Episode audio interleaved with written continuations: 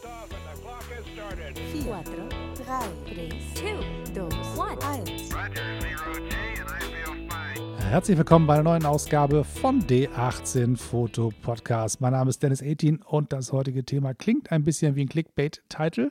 So ist es auch gemeint. Ihr solltet schließlich auch neugierig werden und aufmerksam auf diesen Podcast und euch drauf stürzen und reinlauschen. Und das hat scheinbar geklappt, sonst würdet ihr meinen Worten jetzt nicht lauschen. Also von daher herzlichen Glückwunsch, schön, dass ihr da seid. Ich freue mich, denn es ist tatsächlich äh, immer schön zu wissen, dass man nicht alleine ist auf dieser Welt. Als Podcaster ist man ja so ein bisschen einsam vor seinem Mikrofon, aber in Wahrheit, ich sehe ja quasi die Zahlen, die sich bewegen. Wenn Menschen quasi draufklicken, das Lauschen, sehe ich das bei mir, dass da Menschen sind.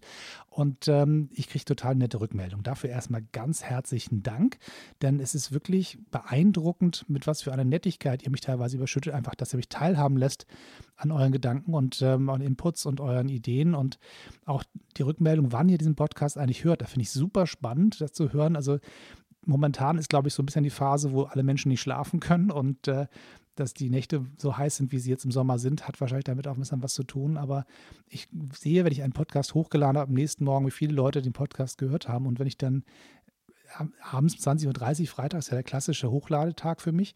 Und dann auf einmal am nächsten Morgen wache ich auf, hole mein Telefon aus der Steckdose, gucke mir das Ganze an und stelle fest, da haben irgendwie 60 Leute heute Nacht zugehört.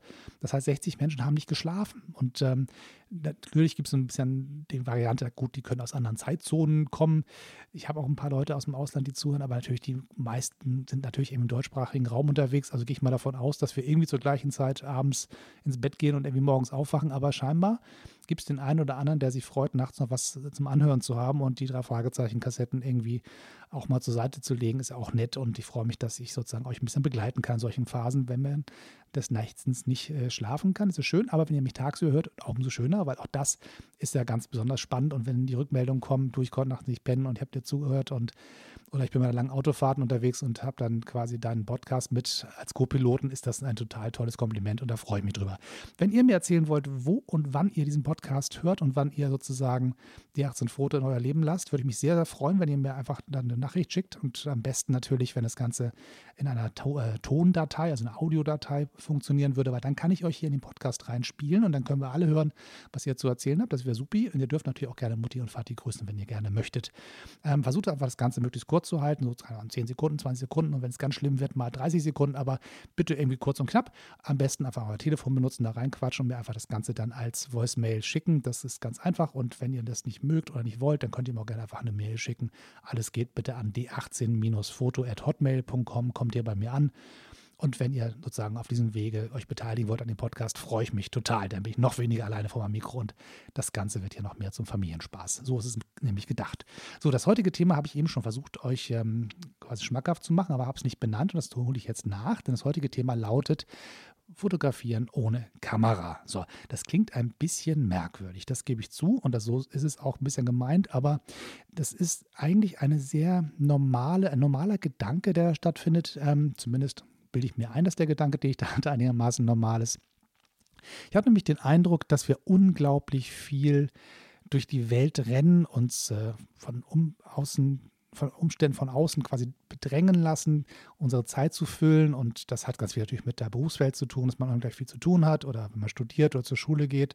Es gibt ja auch ein paar Zuhörer, die noch zur Schule gehen. Und ähm, auch da ist der Stress unglaublich gestiegen. Und wenn ich mir anhöre, wie ähm, heutzutage Schüler und Studenten durch ihr Leben ge geprügelt werden, um den einigermaßen alles hinzukriegen, bevor dann abends das Licht ausgeht, das ist schon ein bisschen anders, als ich das in Erinnerung habe, wie es bei mir war. Aber vielleicht ist in der Vergangenheit auch alles ein bisschen verklärter und es ist alles viel einfacher, wenn man zurückschaut, als wenn man es erlebt.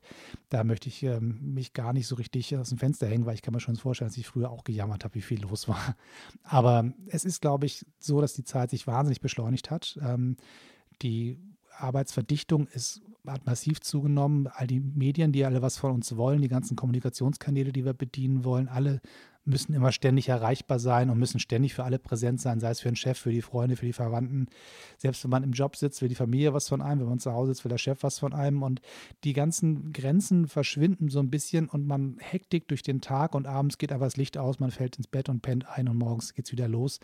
Und man hat gar nicht die Zeit gehabt, den Tag zu genießen, beziehungsweise überhaupt seine Umwelt wahrzunehmen.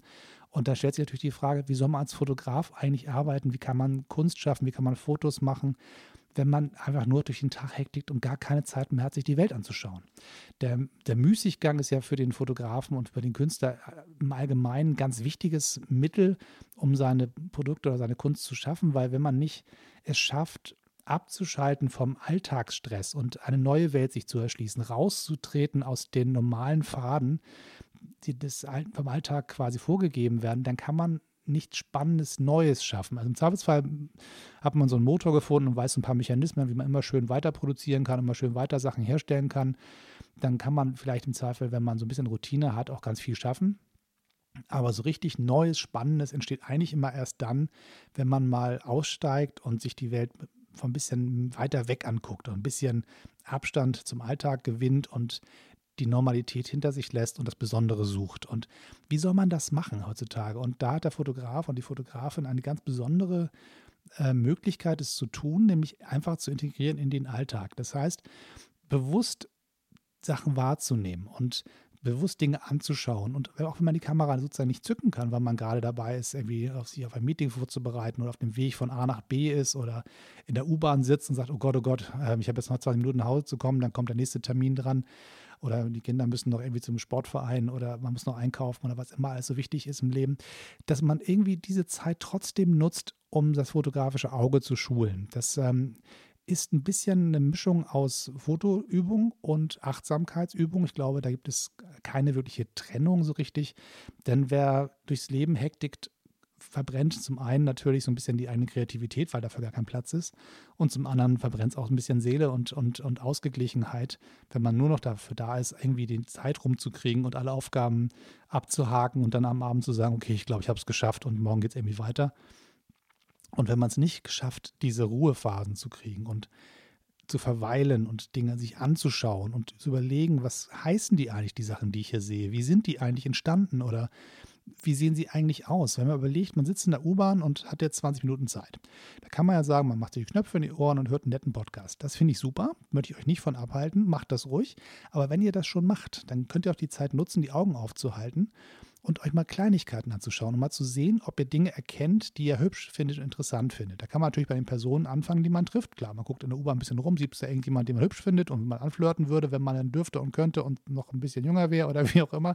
Das meine ich damit aber nicht, sondern man kann zum Beispiel zu sehen, gibt es da irgendwie jemand, der einen Hund mitgebracht hat? Guckt man sich den an. Ist der niedlich? Ist der hässlich? Ist der verwahrlost? Ist der sehr gepflegt? Ist das eher ein kleiner Treppenterrier, ein, ein kleiner Mischling oder ist das irgendwie was herbeigezüchtetes, was künstlich wirkendes? Sieht der Hund glücklich aus? Sieht er, sieht mürrisch aus? Ist er alt? Ist der jung? Wie, wie, sind die Augen? Sind die hell? Sind sie dunkel? Sind, sind sie eingefallen? Es gibt so viele Sachen, die man entdecken kann, wenn man sich einen kleinen Hund anguckt, der in der U-Bahn sitzt. Oder man schaut sich die verschiedenen Designelemente so einer alten U-Bahn an. Wie sehen die Griffe eigentlich aus? Sind sie abgegriffen? Sind sie abgewetzt? Sind sie glatt poliert? Sind sie neu? Sind sie alt? Hat da einen Teil ausgetauscht? Ist ein Stückchen quasi nachträglich eingesetzt worden? Erkennt man das? Wie blättert die Farbe irgendwo ab? Wie sehen die Graffitis aus? Hat dann irgendeiner seinen Namen irgendwo hingeschrieben? Oder ich liebe irgendjemand oder Ben liebt Anna oder was weiß ich. Da gibt es so viele Sachen, die man entdecken kann. Und diese kleinen Dinge wahrzunehmen und im Kopf ein Bild zu schneiden. Also im Prinzip, man versucht etwas zu entdecken, guckt sich das Ganze an, verengt quasi den Blick so, als wäre es eine Kamera, die ranzoomt und überlegt, wie würde ich dieses Bild einrichten. Wenn ich dieses Element sehe, wie kann ich da ein spannendes Bild draus machen? Und dann ganz bewusst sich das anzuschauen und den Kopf vielleicht ein bisschen zu neigen und zu sagen, hm, wie ist der richtige Winkel, ein bisschen Kopf nach links, Kopf nach rechts und zu sehen, kommt das Element in die Mitte, kommt es an den Rand des Bildes. Und wenn man das so ein bisschen eingerichtet hat, dann schaut man sich das Ganze nochmal genauer an und sieht, was ist eigentlich vorne, was ist hinten im Hintergrund? Gibt es irgendetwas, was im Hintergrund stört, wenn ich das fotografieren würde? Oder ist das hinten eher ein neutraler Hintergrund? Und all diese Dinge ähm, sind quasi passiert im Kopf, als würde man durch eine Kamera schauen. Frage, ist das Ganze eher ein Farbfoto, was ich hier sehe, oder wäre das eher in Schwarz-Weiß interessant? Und das sozusagen einfach sich diese Übung zu machen, sich vorzustellen, man hat eine Kamera vorm Auge und betrachtet die Welt dadurch. Da kann man unglaublich viel lernen bei und unglaublich viel entdecken. Und die Frage, ob das Ganze am Ende wirklich zum Foto wird oder nicht, ist erstmal sekundär, weil natürlich kann man bei solchen kleinen Übungen, die man so nebenbei macht, auch für sich Projekte entdecken. Man kann sagen, Mensch, ich habe noch nie gemerkt, wie viele Leute in der U-Bahn eigentlich die gleichen Turnschuhe anhaben. Und vielleicht mache ich einfach mal ein Projekt daraus. Ich habe euch ja schon berichtet von meinem Projekt äh, U-Bahn-Füße und das ist so eine der Ideen, die dabei entstanden sind. Ich saß halt immer an der Tür auf dem kleinen Klappsitz. Berliner U-Bahn haben an den Türen häufig so kleine Mini-Notsitze. Wenn man da sitzt, dann sitzt man so ein bisschen tiefer als alle anderen und so ein bisschen an der Ecke und guckt auf die Eingangstür. Und da sieht man immer ganz viele Menschen stehen, die vom Aussteigen, aufs Aussteigen warten oder gerade eingestiegen sind. Und wenn man den Kopf so ein bisschen senkt und auf die Füße starrt, dann entdeckt man auf einmal, guck mal, die sehen ja alle anders aus. Die haben ja alle irgendwie anderes Schuhwerk, die haben alle einen anderen Gang. Die haben, da kommt einer alleine, da kommt jemand zu zweit, die stehen mit zueinander, die stehen abgewandt voneinander. Und all diese Sachen, die man entdeckt, die habe ich sozusagen erst mit, den Augen wahrgenommen, dann im Kopf quasi ist eine Art Bilderserie entstanden und dann habe ich angefangen zu sagen, Mensch, da machst du Bilder von. Habe dann mein, mein Telefon dafür genommen, weil das halt sozusagen immer dabei ist und habe da eine Fotoserie draus gemacht. Und so ähnlich kann man das auch mit anderen Gelegenheiten machen, wenn man sagt, ich stehe im Stau. Da kann ich jetzt nicht empfehlen, dass man eine Kamera rausholt und Fotos macht von anderen Autos. Aber zu sagen, was für Leute sehe ich da eigentlich in den anderen Autos? Wie sehen die aus? Und die, die Gesichter bewusst wahrzunehmen und zu überlegen, was sehe ich in diesen Gesichtern? Wo kommen die her? Wo fahren die hin? Wie sehen die aus? Sind das alte, junge Leute? Sind die gestresst? Sind sie vielleicht verschwitzt, weil sie im Sommer im Auto sitzen? Wirken sie irgendwie müde? Wirken sie belebt? Singt da vielleicht irgendeiner? Und sich die Gesichter genau anzuschauen und zu überlegen, wäre das ein Porträt wert? Wäre das ein Foto, was du gerne machen möchtest? Oder man geht durch den Park und guckt sich die jungen Leute an, wie sie den, den Sommer totschlagen und überlegt sich, Wäre das was für so einen Lifestyle-Bericht, so eine Dokumentation, Leben im Park? Kann man sich das vorstellen? Wie sieht das hier aus? Was machen die Leute hier eigentlich? Sitzen auf der Picknickdecke, spielen Volleyball, werfen sich irgendwelche Bälle zu, trinken Bier auf einer Bank, sitzen im Schatten, sitzen in der Sonne, haben sich in der Badehose auf, in die pralle Sonne gelegt auf eine Decke und schwitzen sich einen Wolf und werden zu Toast gebraten. Oder was, was machen die da alles? Und wie, wie würden diese Bilder aussehen, wenn ihr sie machen würdet? Und diese Wahrnehmung der Umwelt ist, glaube ich, eine große Bereicherung des eigenen Bilderspeichers im Kopf, der unglaublich wertvoll ist und ganz, ganz viel auch zur, zum Ausgleich der gestressten Großstadt oder Alltagsseele ist das ist nicht zu unterschätzen, wie viel so kleine Momente, die man bewusst wahrnimmt, dazu beitragen können, dass man sich wohler fühlt. Und zum anderen ist es eine wunderbare Übung für die nächsten Fotoprojekte. Zu sagen, wenn ich mal wieder Zeit habe, eine Kamera dabei zu haben oder einfach sage, ich mache jetzt mal so einen ganzen Samstag, ziehe ich mal los und, und schaufel mir meinen Tag frei und mache Fotos. Wenn man sich nicht vorher überlegt hat, was man so machen möchte, dann läuft man häufig wie so ein Tourist durch die Stadt und knipst halt, was man so interessant findet. Aber wenn man vorher schon so ein paar Übungen gemacht hat und sich die Zeit genommen hat, in den Zeiten, in denen man keine Zeit hat. Das heißt quasi eingebastelt in den hart getakteten Alltag, sich den Gedanken freizuschaufeln, zu sagen, hier entdecke ich mal Dinge, die ich normalerweise nicht entdecken würde, weil ich gar, gar, nicht, den, gar nicht den Kopf dafür habe. Und durch diese kleinen Übungen kriegt man, wenn man dann die Zeit hat, es zu, es zu machen, loszuziehen, mal wieder einen Film durch eine Kamera zu nudeln, dass man dann wirklich sagt, okay, jetzt weiß ich, wo ich anfangen muss. Jetzt weiß ich, was ich eigentlich vorhabe. Ich habe einen Plan. Ich weiß, was ich suche. Und da kann man ganz, ganz viel Vorarbeit leisten. Aber das ist sozusagen tatsächlich so diese, diese Brücke zwischen Achtsamkeit und äh, fotografischer Kreativitätsübung sozusagen, die ich so spannend finde, weil ich glaube, dass es da ganz, ganz viel zu entdecken gibt, ganz, ganz viel, wo man sagt, da habe ich was über mich selbst gelernt, weil ich festgestellt habe, wie ich die Welt sehe. Also neben diesem ganzen rein technischen Vorbereitung für ein Projekt oder so ein bisschen, ja, das Schöne im Leben sehen, was ja auch nicht ganz einfach ist, wenn man so, so durch den Tag hektikt. Aber auch so die, das Gefühl für sich zu entwickeln, was sehe ich eigentlich, was finde ich interessant, was für Menschen finde ich schön, was für Menschen finde ich interessant, wen gucke ich gerne an, wo gucke ich eher weg. Ähm, wie, wie finde ich eigentlich, finde ich eigentlich Graffitis ästhetisch? Finde ich sie schön? Finde ich sie eine Bereicherung der Stadt oder finde ich sie eher schmutzig und störend? Und all diese Dinge entdeckt man quasi bei sich selbst, indem man die Stadt anguckt oder die Welt um sich herum anguckt. Ich rede mal so ein bisschen von der Stadt, weil ich in einer wohne, aber für alle anderen, die natürlich irgendwo anders wohnen, gilt das genauso.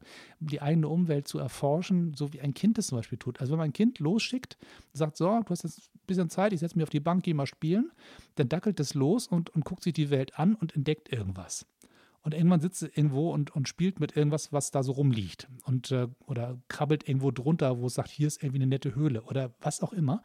Und das tun Erwachsene ja normalerweise nicht. Also wir sind alle darauf gedrillt, irgendwie mit Kontenance und äh, einer gewissen ähm, erwachsenen Grundattitüde durchs Leben zu gehen und diesen Forscherdrang und diese, diese Suche nach, nach spannenden Sachen irgendwie so ein bisschen zu zügeln, weil das ist ja irgendwie auch alles ziellos und Quatsch und was soll das eigentlich und dafür habe ich keine Zeit. Ne? So. Und die Frage ist, war, tun wir uns damit was Gutes oder nicht? Und ich glaube, wir tun uns damit nichts Gutes. Die Möglichkeit, die Welt genau zu erkunden, vielleicht nicht in dem Ausmaß, wie ein Kind es kann, aber in dem Maß, was für einen Erwachsenen möglich ist, sollten wir uns nicht nehmen lassen.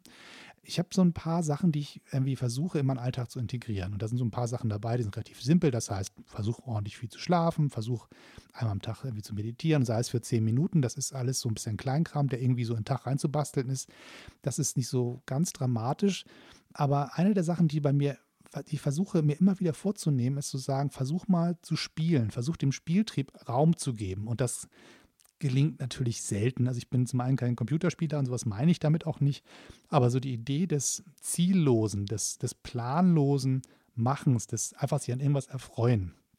Ich habe nur den Vorteil, dass ich einen Weg zur Arbeit habe, der irgendwie einigermaßen überschaubar lang ist. Also ich brauche also knapp sieben Minuten zur Arbeit. Das ist ein echter Luxus, das weiß ich.